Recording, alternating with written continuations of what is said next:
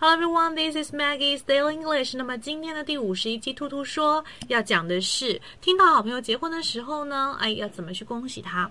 So how to react when you heard the good news that your friends are getting married?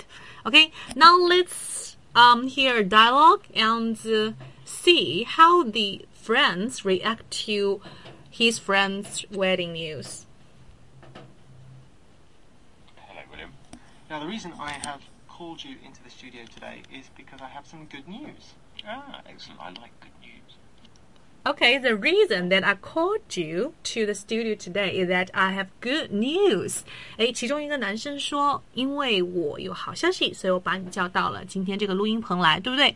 啊，OK，他说很好，excellent. I like good news. 我喜欢这个好的事情哈，啊，好的消息。 I am uh, going to be getting married next month. Oh, congratulations. That's fantastic news. OK，哎，我们听一下是怎么说的。I'm going to be getting married。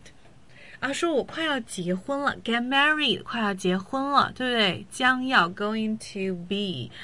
那么那个人是，他是说 congratulations，恭喜哈，恭喜，That's fantastic news。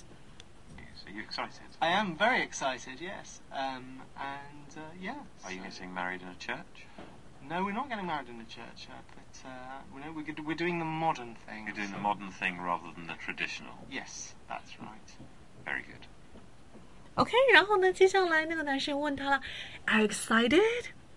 Yes, I am。他说啊，你兴奋吗？Excited。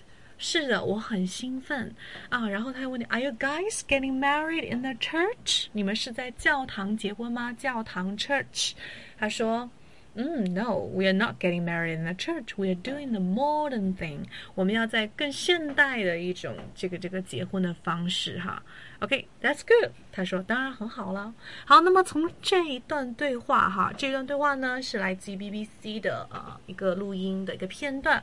我们可以总结一下，就是当你听到了对方的一个喜讯的时候，比如说像结婚这样子的一个喜讯的时候，我第一个反应我可能会说什么？嗯。Congratulations，恭喜你，对不对？这是我们很多人都知道了。如果我想说对某件事情哈，我要去恭喜一下，我会说 Congratulations on something。OK，比如说我要对你的这个婚姻进行哈一定的祝福，Congratulations on your marriage。OK，比如说啊、呃对你的升职进行一定的这个这个啊、恭喜，你可以说 Congratulations on promotion。OK，啊，升职叫 promotion，yes。然后呢，你还可以用一些比较比较大的词哈，比如说叫做 Oh, that's fantastic news. That's splendid news. OK，或者你直接用 fantastic、splendid，它们的意思是极好的、极棒的意思。当然，你可以说 amazing 这样的词啊，或者呢，你可以在前面加一些非常感叹的哈，How splendid! What splendid! OK，就是很很感叹的那种。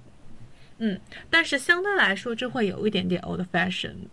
嗯， 但是也是可以用的哈，fantastic 这个词。All right, and the other way that you can react is that you can ask a lot of questions。你可以提很多的问题，比如说，嗯。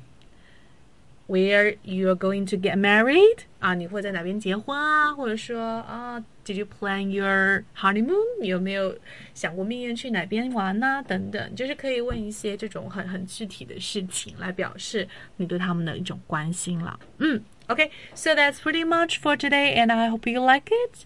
You can comment. 嗯，under this article，你可以在我们的公众号下面留言哈，或者呢，就是啊、呃来加我的微信 WeChat。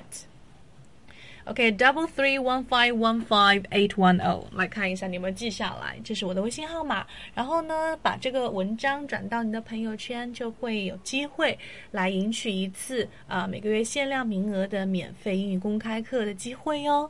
另外还可以得到美剧的大礼包。嗯，OK，具体的细则，那我们就在私聊说吧。